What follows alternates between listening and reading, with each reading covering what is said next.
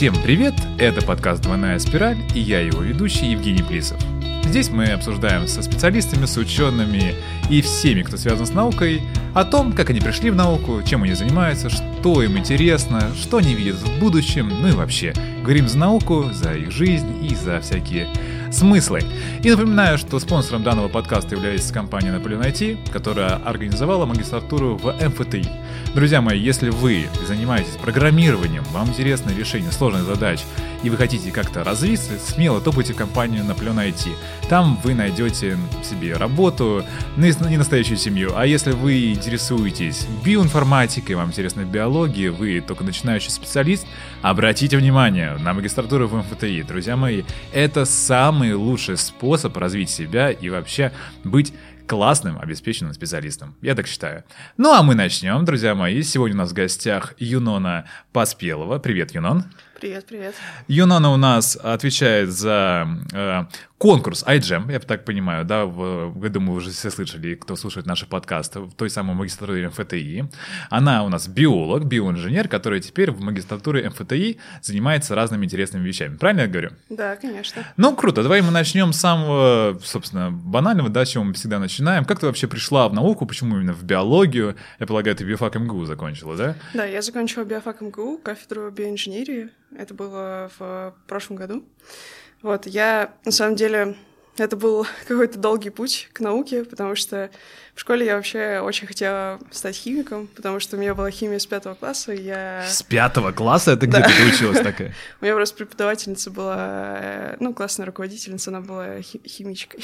О, это топчик, так. У вас прям хороший класс был, эксперименты всякие постоянно, да? Она нас водила в политех на всякие эксперименты, она вообще очень любила, ну, и любит до сих пор экскурсии проводить.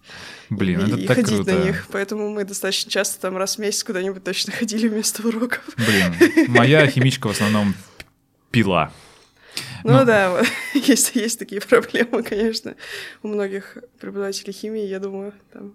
Ну, физика-то в том числе у меня была, и англичанка. Ну, неважно. Да. Так, ну. И в итоге я сдавала ЕГЭ по химии и по биологии, но у меня так получилось, что я рассчитывала сдать ЕГЭ по химии на 100 баллов, но этого не произошло. А почему? А я просто, я не знаю почему, на самом деле, потому что пробники я писала на 100 баллов, но э, вот в самом ЕГЭ я сделала ошибки именно в первой части, в общем, где просто тестовые вопросы были, я не справилась, да. Но балл все равно был хороший, и я меня брали без экзаменов в РХТУ, потому что я там... Э, сдал... Химико-технический, да? Да, Менделеевку. Ага. Потому что я сда- э, сдала их э, Олимпиаду. А, у них какая-то Олимпиада тоже да, своя, у них да? какая-то собственная Олимпиада была, я ее там победила, я уже не помню, или призером была. Ну, в общем, они меня брали без экзаменов. Но потом я узнала свой балл по биологии, там было, ну, примерно 100, около 100, не совсем 100, но Плюс-минус один, да, я понял. Вот, и родители очень сильно настояли, чтобы я подала документы и на биофак тоже, а на биофаке мне сказали, да вы точно пройдете, приносите оригинал, и, в общем, так я и попала на биофак, я в итоге поступила, и э, вот, закончила недавно. Не пожалела, что на биофак пошла? Нет, на самом деле биофак — это такое место, мне кажется, что вот на биофак нужно идти в бакалавриат, чтобы там... Да. А, потому что в магистратуре, ну так, мне кажется, там... Ну, типа продолжение просто такое. Да, про продолжение. А вот в бакалавриате, когда ты только налаживаешь отношения с людьми какими-то вокруг себя, ездишь на вот эти там всякие практики, э, где ты руками делаешь, в лес ходишь, там смотришь на грибы, растения, птичек ищешь. Ну да, грибы круто, это важная составляющая биофака. А вообще, эм, ты так биоинженер, да? Э, какие у вас вообще были практики? Ну, понятно, первый курс, да, это Звенигородская, да, ЗБС, угу. э, биологическая станция, СБС. А что дальше? Вот у меня там была Пущино, Пущино, Пущино так, а да. а потом Белое море. Да, у нас должно было быть Белое море, но так получилось, что буквально за ночь, ну, за день перед этим я уже собрала свой рюкзак, мы должны были ехать все вместе. Я собрала свой рюкзак, подняла его, и, короче, я надорвала себе там немножко... Мама дорогая, и Делали операцию на следующий день, и я не поехала Вот это подстава, это ж так классно там. Ну, там, правда, нужно попасть в нужный, как бы, промежуток э, времени. Когда ребята наши ездили, это было в августе, там было очень тепло, тепло, и Чёрт. можно было купаться, они там каждый день купались. Блин, я когда ездил, там только-только закончилась хорошая погода, и там был моросящий дождь на все это время, да, и такой плюс 15. Ну, мы нам что-то микробиологи, да, мы это в половине в грязи вонючей копаемся, нам не привыкать. Ну, вообще, и, ну, то есть всякие рисовать э, вскрытых тараканов, э, это, перерисовывать ланцетника тысячу раз, да, пока тебя не примут его эти не жабры, что там у него вообще находится, уже черт его помнит. Боже, какой я ужасный. Ну вот у нас, э, получается, есть часть кафедры, которая занимается водорослями, Ага. водорослями, не знаю, как правильно. Я сам говорю всегда водорослями. Меня всегда там... Меня чуть за слово мышца всегда меня били по башке. Там была Галина Петровна какая-то у нас, которая... Евгений, мышца, мышцы. Я говорю, мышца. Ну вот, и чуть не вылетел. Ну, Вот, э, и, соответственно, эта часть как раз, э, часть кафедры, которая занимается водорослями, водорослями, да, она организует вот эту беломорскую поездку, там они ловят рыб и ищут что-то в их кишечниках. Там. Ну, если бы я поехала, я бы знала лучше, конечно. Но мы там, например, в рыбах искали в кишечнике светящихся бактерий. Это было Ну, прикольно. вот они то же самое, скорее всего, делали.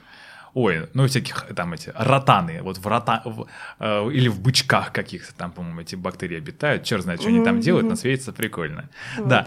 Ну а что тебе вообще подвигло потом сменить э, вуз? Да, потому что, ну, я так полагаю, легче всего даже пойти в, э, в магистратуру биофака, да, ну, типа, там, где был, там и остался, там пригодился. Мгм. Почему в МФТИ-то? Ну, э, я вообще со второго курса занимаюсь сухими методами. Я почти никогда не занималась мокрыми методами. А почему? Э, Ну, не знаю, мне как-то... Ну, у нас были практикумы, мне всегда хватало того, что мы на них делаем, и мне как-то не хотелось особо там что-то еще делать.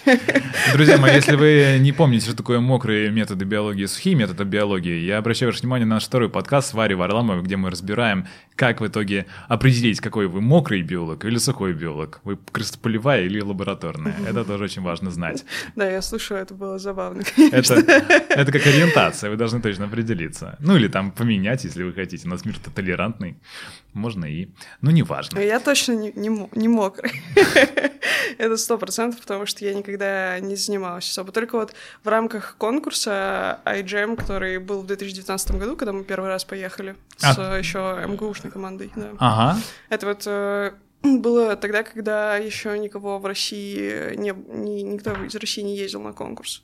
Мы Вы фактически были первые, да, в 2019 Да. году? Да, да. Ну, сейчас мы к этому перейдем. Итак, сейчас ты, значит, в магистратуре МФТИ. Да, И чем ты занимаешься? Вот это той самой сухой биологии, да, в основном? Да, ну то есть, э, когда я работала в э, лаборатории на кафедре, э, я занималась молекулярным моделированием нуклеосом. Ну, нуклеосомы... Объясняем, Да. что такое нуклеосомы. Ну-ка. Ну, нуклеосомы — это такая составная часть хроматина, если грубо говорить. Так, что такое хроматин? Хроматин э, это то, что находится у нас в ядре. То есть там ДНК и белки, все вместе, это называется хроматин. Итак, давай объясняй. Значит, внутри каждой клеточки вашего тела, дорогие слушатели, есть, ну почти в каждой клеточке, да, кроме, может быть, эритроцитов, есть ядро.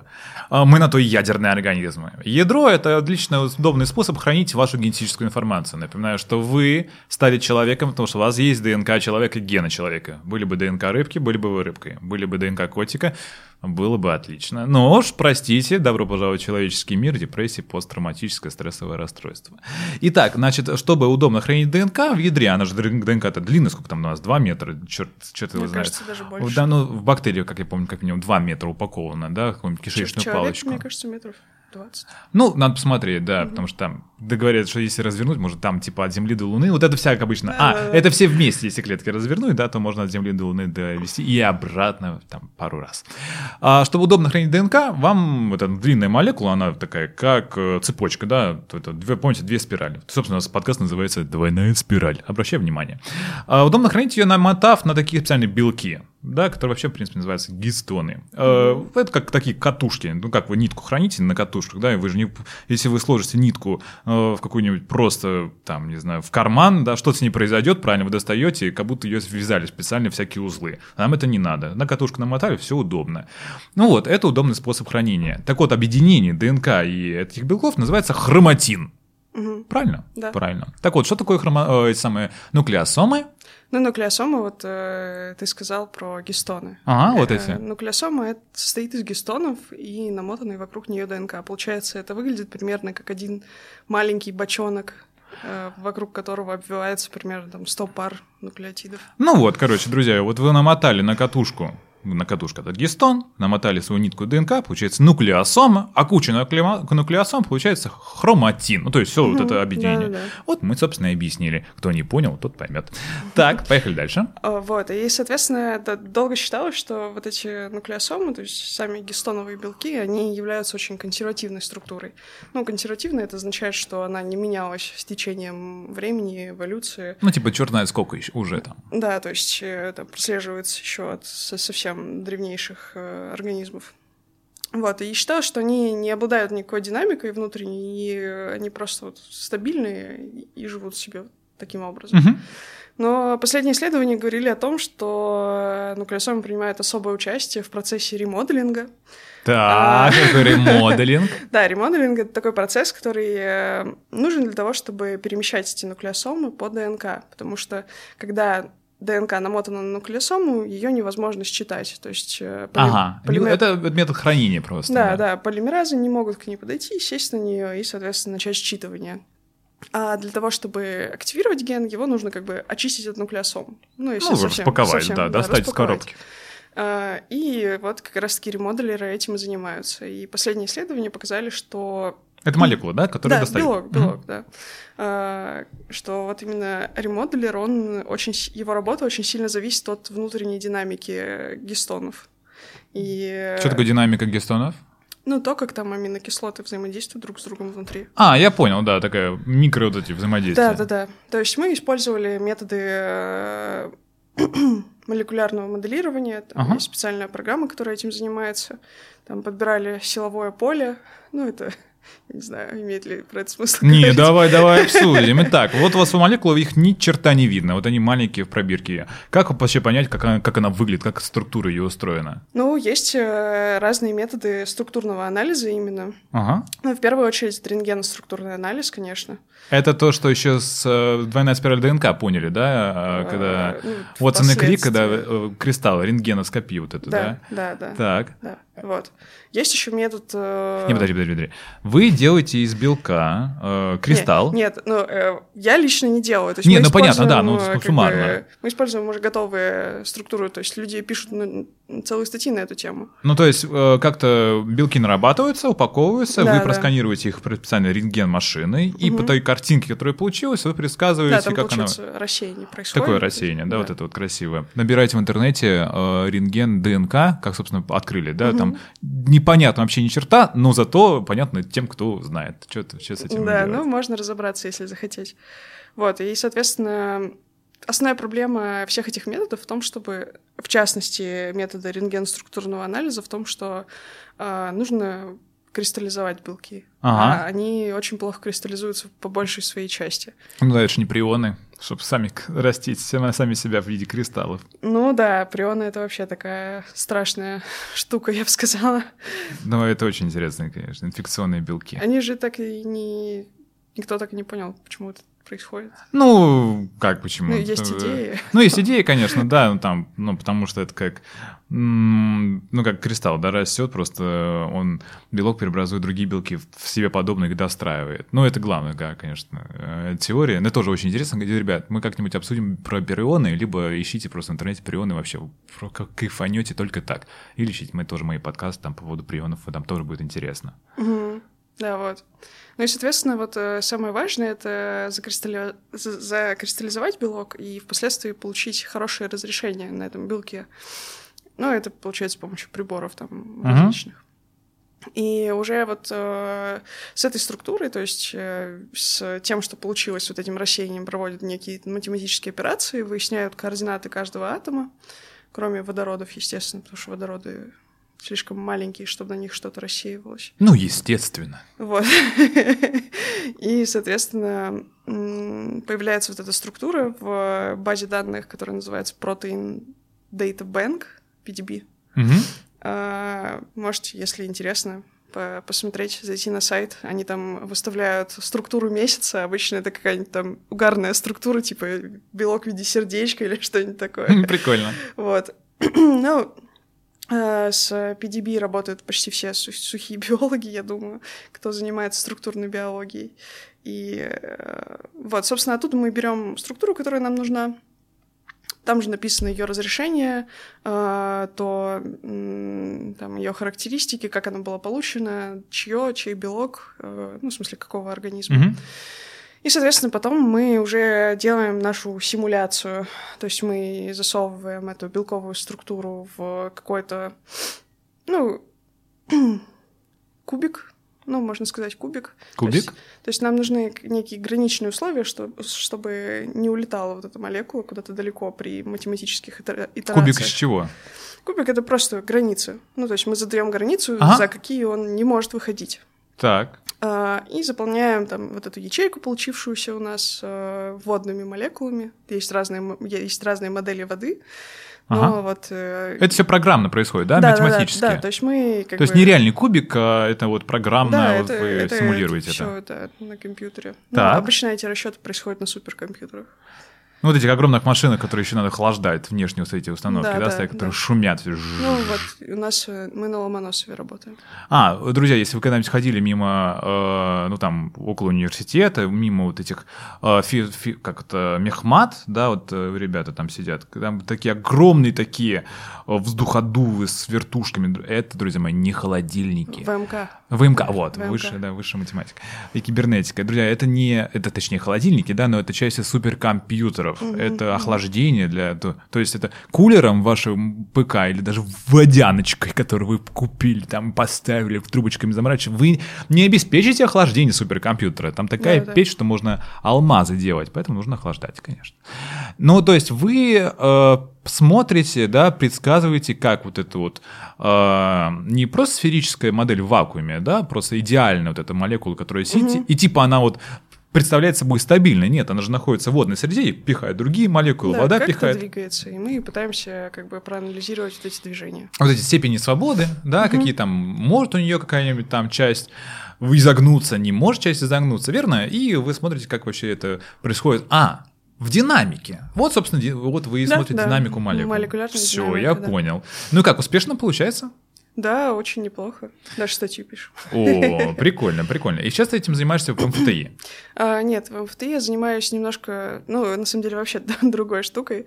Мне, на самом деле, очень нравится тема эпигенетики. Мгм. А, Напоминаем, что такое эпигенетика. ну, эпигенетика — это наука, изучающая какие-то факторы, влияющие на хроматин, собственно. Друзья, я тоже в- вклинюсь разговор, что эпигенетика. Вот мы при отражении нашей ДНК, да, но все нам немножечко сложнее. Дело в том, что наша ДНК, она хоть и сама по себе не меняется, а вот насколько ваша ДНК будет работать, какие гены будут работать, какие гены не будут работать, зависит от множества условий, в том числе всяких маленьких молекул, которые могут на них садиться, всякие там уж простите, называется метилирование ДНК, когда маленькие метиловые группы. Что такое CH3? Вот, может быть, в химию, помните CH3, вот это 2-3 метил, диметил, вот эта вся фигня, вот это садится, и ген уже не работает. Или работает, например, называется эпигенетика. То есть, э, вроде бы ДНК-то ДНКой, а вот будет ли ДНК работать, это другой вопрос. И эпигенетика очень много влияет на старение, на болезни, ну и, и же с ними. Ну да, то есть э, такой пример, наверное, самый простой, это то, что когда у нас ДНК метилирована, ой, не ДНК, прошу прощения, гистоны метилированы, они зачастую являются меткой закрытого хроматина, то есть не экспрессирующегося.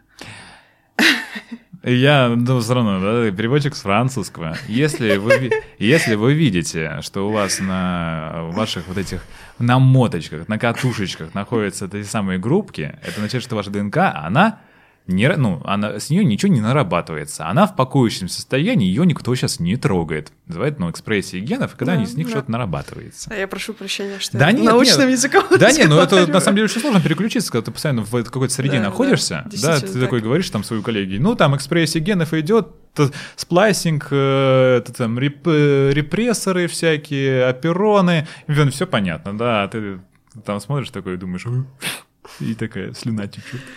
Да, я недавно пыталась объяснить своему, э, но, ну, я познакомилась с, с человеком, и он меня спрашивает, а чем ты занимаешься, расскажи поподробнее. А я понимаю, что я просто, ну, не могу рассказать, вот прям ну, совсем просто я не могу. Ну, в общем, парень твой не понял, да, чем ты занимаешься. Так. Так что, да, это сложно. Ну, приглашай меня, я переведу. Итак, значит, сейчас э, в МФТИ вы... Да, я занимаюсь эпигенетикой, и, ну, на самом деле, эта работа тоже была связана с эпигенетикой, на самом-то деле. Но вот эта работа, она прям совсем про эпигенетику, потому что она э, про длинные некодирующие РНК. Ну, мы уже разбирали, да, что да, есть да. некодирующие РНК, но, микро-РНК. Как бы, мы сейчас в IGM тоже занимаемся длинными некодирующими РНК, но моя, как бы, лабораторная работа, она немножко отличается от этого всего. Угу.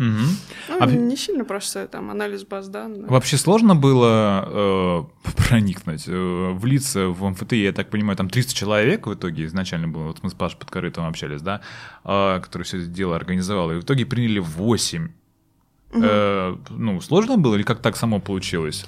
Не знаю, мне кажется, что большую часть моего успеха было во время интервью устного, угу. потому что, не знаю, мне показалось, что я понравилась тем, кто меня спрашивал. Ну, понравилось в плане как э, ну, как студент, человек. как человек, да. Да, это очень важно. И э, они там и приглашали меня потом интервью дать. И настолько им понравилось, видимо. Ну, слушай, это замечательно, вы нашли друг друга. Вот, да, мне, мне на самом деле очень нравится, потому что у нас э, собрались очень классные ребята, угу. причем из всех сфер. То есть я биолог, и нас еще два человека биологи, остальные биоинформатики. Ну, такая, получается, команда 50 на 50, ну, почти. Ну, практически, да. Даже, а... наверное, даже, наверное, 4 человека. Три, четыре человека биологи. Ну, тем более хорошо, 4. у тебя есть некий опыт программирования, работы с всякими этими структурами, программами да, да, да. и так далее. Но тебе нравится там, у магистратуре? Да, конечно. А, много времени это занимает, и, ну, просто в твоей жизни, или там остается время на хоть что-нибудь? Я просто ну, понимаю, что там прям галопом сейчас по Европам вы идете. Да, Интенсив. достаточно, особенно по молекулярной биологии, биохимии, это вообще, конечно, нечто.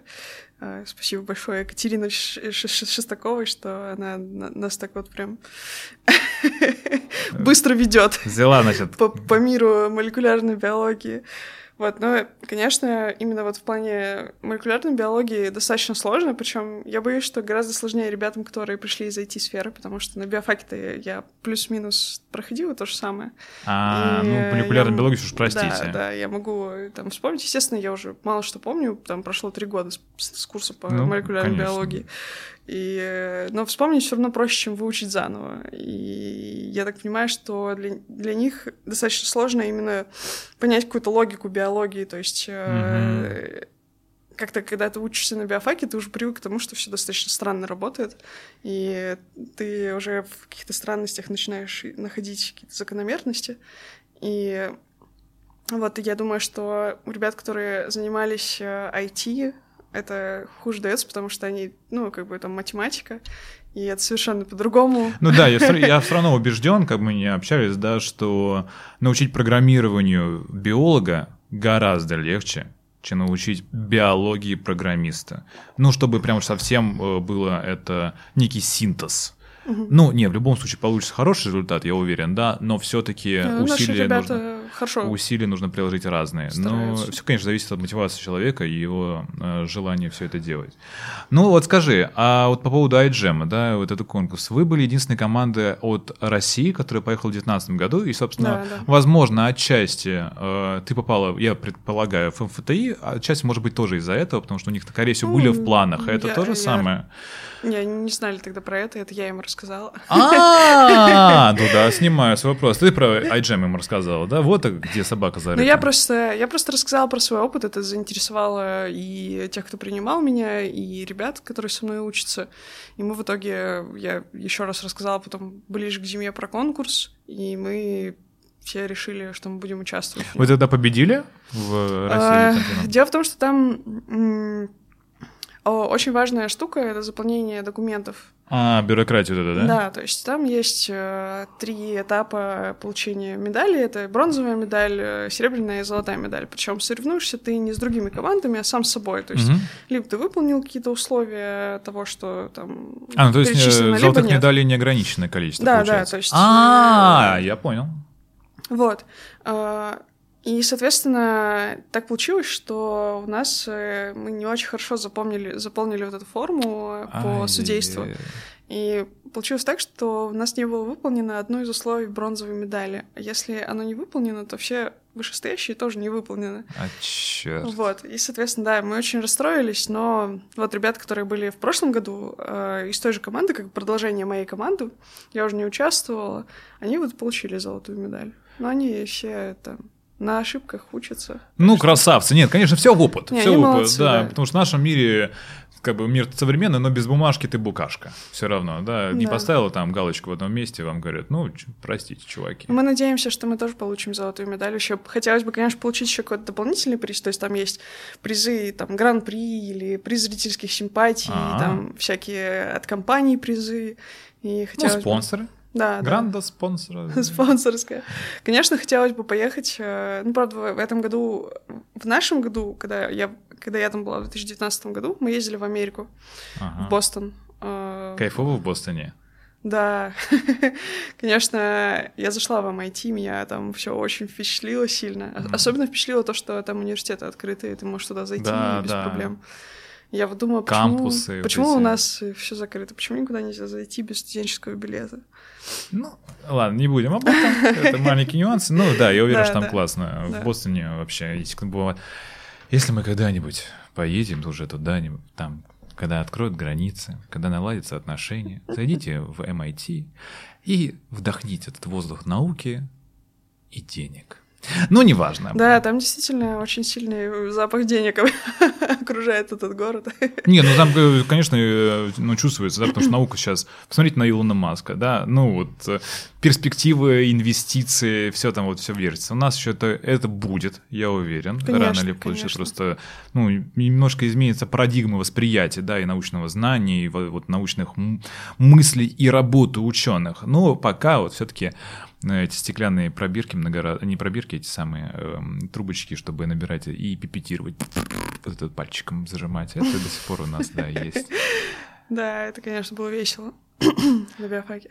Ну, как- нет, ну, прикольно, конечно, потому что это уникально. У нас это было впущено. Э, Ну нет, это уникальная все равно школа, когда ты можешь буквально из... э, э, Из, из желудей э, сделать реально там, там атомный силовой микроскоп. Это прикольно, с помощью Да, скотча, да. соплей и немножечко твоих слез и других биологических жидкостей. Но и это очень удивляет, когда ты приходишь, там, например, я вот разговаривал с ребятами, которые в иностранных компаниях работают в, за рубежом. Их очень удивляет, что человек может взять хоп и сварганить там буквально, ну, не знаю, из банки консервной спирта в ватке в горелку и не париться на том, что на поводу того, что там, не знаю, у них газ отключили, что горелка не работает, или там кончился что-нибудь. Они такие, ничего себе, как так? Ну, кустарный метод. Но зато у них все гораздо дороже делать. Мы, Ну, я, да. мы, мы тогда заходили в Бостон, э, в Гарвард Medical School. А Это, конечно, место мечты. Абсолютно э, познакомились там с э, таким известным профессором Вадимом Гладышевым. И он нам рас- он занимается старением, его лаборатория. И он нам рассказал про то, что там один вот этот голый землекоп обходится им там чуть ли не в несколько тысяч долларов. Серьезно? А, Да. хотят из Африки вывести, они может, размножаются Не, и крысы тоже. И... Серьезно, краса? Да, да, очень дорого содержать животное. Ну, там, наверное, еще очень э, намного более строгие контроли Да, за да, этим, да. да. эти зоозащитники. Но это и- правильно. Это правильно, но просто в современном мире, я убежден, да, порой э, ну, перегибается палка, потому что если ты зоозащитник, и чтобы оправдать собственное существование, ты должен постоянно находить какой-нибудь э, дребедень, да, иначе ты- зачем ты вообще нужен? Ну да. Это очень часто работают такие структуры, там, которые что-то защищают, права чьи-то, ну и так далее, либерально. Ну, это хорошо, но как бы все должно быть в неком в неком балансе. Я, я вот так убежден, да, без животных биология не работает, э, без все, конечно, рано или поздно, возможно, отчасти, очень многие процессы и так уже переходят в математические модели, и мы часто уже можем обходиться без животных вовсе, а, и, собственно, это благодаря животным. Э, друзья, Ну вы да, да. пони- должны понимать, да, вы по-другому сделаете. 20 век это... Да, ну там еще и люди были, да, сейчас там мы можем без людей обходиться, но посмотрите на 20 век, посмотрите на сейчас и поймите, что мы очень сильно продвинулись в плане и зоозащиты, и Этики. и этики, и ну, вообще всего. Да, Да-да. Поэтому, поверьте, сейчас мир намного более э, добродушный, этичный в плане животных, использования там э, какого-либо живого объекта, нежели когда бы то ни было за все протяжении нашей истории. Хотя, конечно, объемы ну, поражают, сколько крыс тратится и мышей на то, чтобы ну, собственно, человеческие жизни спасать, моделировать болезни, как по-другому сделаешь. Да. Что- И тоже этический вопрос, что важнее, человеческая жизнь или 100 мышей? Или 500 мышей? Как это Ну, оценить? этика. Вот, как это э, оценить? Вот сами подумайте, дорогие слушатели, вот что вам? Вот, э, 500 мышей или э, там, жизнь ребенка, который болен, там, не знаю, спинально-мышечной атрофией? А? Вот, вот подумайте, вот я не, я не знаю. Пишите в комментариях. О школе, да, пишите, пишите в комментариях. Устроим глобальный Опрос. опрос этот самый холивар. Я так понимаю, что ты еще занимаешься, помимо вот этой научной работы, некой популяризацией, да? Этот канал, э, мы что раз там говорили, Биотех Дел Watch, который в Телеграме есть. Ты его им заведуешь? Ну, мы его э, изначально все вместе начали, но было такое время, когда у нас была зимой сессия, и туда только я постила в основном, то есть я сама писала тексты. Э, Сама туда там набрала какое-то количество подписчиков, плюс к тому, что было, и в целом... Ну, мне, мне нравится эта тема, я, мне- я потом, когда встречалась со своими знакомыми, которые подписаны, они говорили мне, вот там канал нормальный такой, интересно. Сколько у вас там уже тысяч подписчиков? Ну, пока что одна. Не, ну, ну тысяча подписчиков, замечательно. Это же все Вот, не но это с учетом того, боты. что мы не рекламируемся. А, ну, никак, конечно, вот, да. и- потому что нужно запустить рекламу, а я, я просто никогда не занималась этим, ну, не вела свои блоги. Ну, это там. надо, да, SMM, вот это вся фигня. Да, да, я не из этой сферы. Есть специально обученные люди для этого. Вот, а так... Да, очень интересно, подписывайтесь, там мы рассказываем про а, всякие интересные сделки из мира биотеха, то есть там сделки, которые, при которых компании получают э, огромные суммы денег, там от нескольких миллионов до нескольких сотен миллионов долларов. А, И это все очень интересно. Рассказываем про идеи этих проектов, то есть почему им дали деньги. А, и рассказываем, почему это в этом будущее. Ну, собственно, мы, да, обсуждали на прошлом подкасте с Павлом Подкорытовым, да, Мгм. как, э, как важно, э, будучи современным ученым, знать, куда дует ветер. И Да, что интересно, где, где деньги, э, и, ну, просто иначе по-другому не получается, иначе ты у- м, не в тренде получаешься, да, находишься, а главное вот чуять. Ну, Понятное дело, что нельзя прям бросаться на каждый вот ветерочек, да, который туда-сюда, но знать, куда вливаются деньги, знать, что интересно, просто максимизирует ваш, ваш КПД, ваши Ну да. усилия, потому что можно там 10 лет э, своими там стеклянными пробирками капать, а может, чтобы вам влили миллион долларов. И ты это сделал за неделю на нормальном, крутом оборудовании. Это тоже маленький Ну, нюанс. ну, вот у нас там, э, я так понимаю, так разделилось э, сообщество в этом канале, что есть люди, которые из-за науки там, то есть просто смотрят, что интересного, э, пытаются какие-то свои стартапы сделать по- впоследствии, а есть люди, которые хотят покупать акции этих компаний, Мгм. но, ну, то есть вкладываться в них, но не все компании выходят на IPO, то есть их акции невозможно купить на данный Мгм. момент. И они мне постоянно в комментариях и в личные сообщения пишут про то, что ну почему вы не выставляете там компании, которые, которые можно купить. Я Ну уж такая, простите, «Ну, чуваки». Извините, ребята, но вот так вот э, такая тема у нас. Ну, у нас, да, не это самое, не Телеграм с инвест э, этим самыми, как эти, не лайфхаки, а, а, не вбросы, а вот эти, э, ну, короче, закрытая информация. да, которая- которая- Покупайте, она взлетит, короче, сейчас вот там вот, короче, как биткоин. Да. А вот скажи, а что вот дальше ты для себя, для себя планируешь? Э, Вообще всегда глобально стоит э, выбор перед человеком, который заканчивает, естественно, научный факультет Да. идти дальше в науку со всеми ее плюсами и минусами, и, ну, и финансовыми, и, э, ну, какими-то, ну, моральными для души, да, называется. Или идти в некий аналог бизнеса, да, э, в компании, ну, или там плюс, там, 50 на 50, да, коммерческие э, разработки, или просто прям работа, на, не знаю, на заводе. Э, Например, вот мы микроби- микробиологи, топы на Вимбельдан, топы в Данон, топы в Кока-Колу, где там все свои бактерии стабильны последние, там, ближайшие 50 лет, и бед не знай. Что ты- ты для себя выбираешь? А, ну, наверное, если бы я Если бы у меня спросили этот вопрос э, там вот до того, как я поехала в Америку, я бы, наверное, сказала, что я хочу в бизнес идти, не хочу деньги зарабатывать.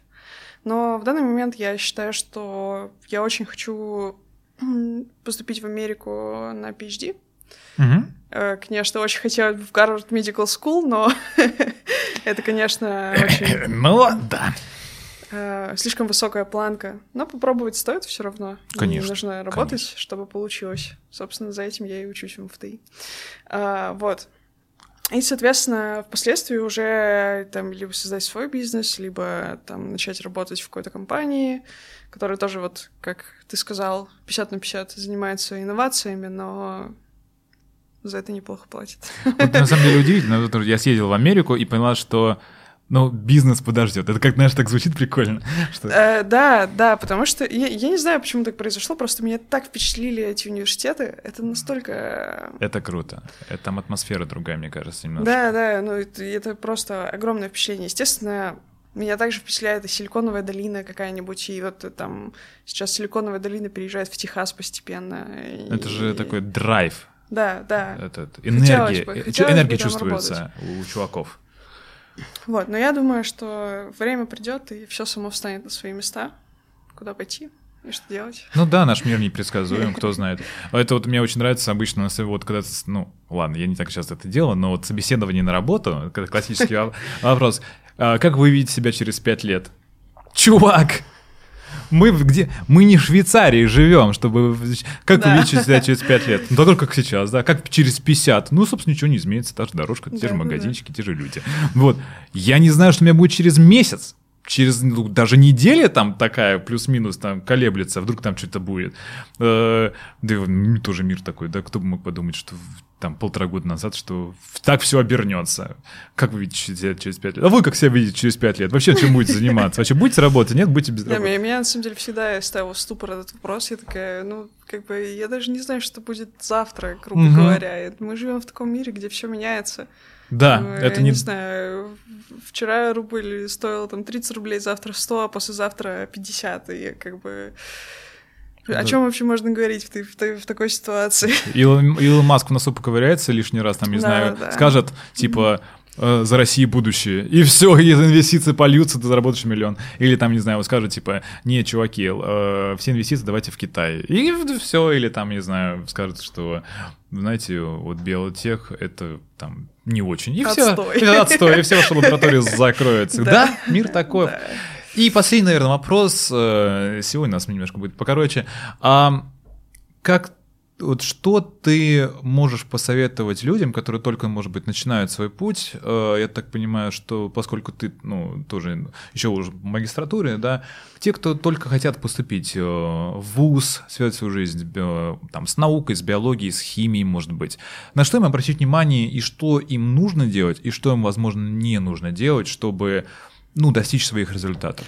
Ну, в первую очередь, я хочу сказать, что не стоит бояться своих ошибок, потому ага. что все совершают ошибки, и на самом деле для человека, который закончил школу, совершить ошибку — это очень серьезная, ну, как сказать, удар по... У нас система образования вообще на это нацелена. По нему, да. Вот, поэтому что я могу посоветовать, это просто попытаться найти себя как-то, а, может быть, при помощи взаимодействия с другими людьми. То есть э, мы все открыты для диалога. Если нужно, пишите, с радостью расскажу все, что знаю, там, помогу, если нужна, нужна будет помощь.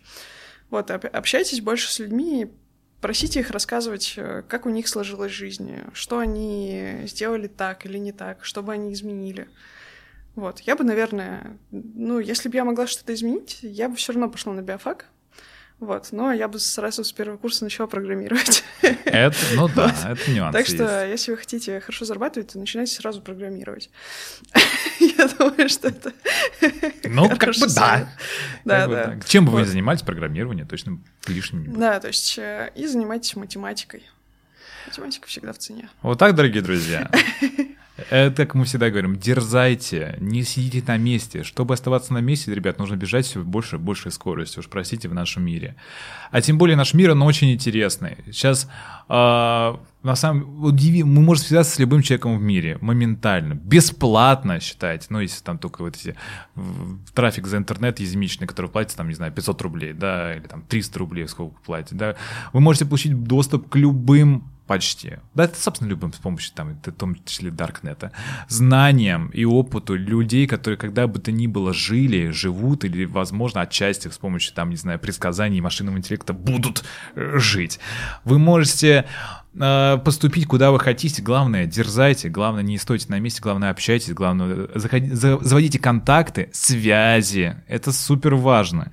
Когда ты сидишь один, и ты вот э, думаешь, как бы к тебе сами обратятся, да никто к вам не обратится. Вы должны писать, вы должны показывать себя, вы должны изучать новые вещи. Вообще, это мало того, что это профилактика болезни Альцгеймера в будущем или всякие старческих деменций, угу. так это еще отличная возможность в итоге развиться, чувствовать себя отлично. И главное, друзья мои, как мы, собственно, говорим на каждом своем нашем подкасте и с нашими гостями, занимайтесь тем, что вам нравится, и не парьтесь о том, что говорят другие люди. Может, там, ваши родители, может быть, кто еще говорит, на, наука, что там наука, да, ну, это там, будешь в ней работать. Нет, друзья мои, будешь в науке, будешь в программировании, потом будешь...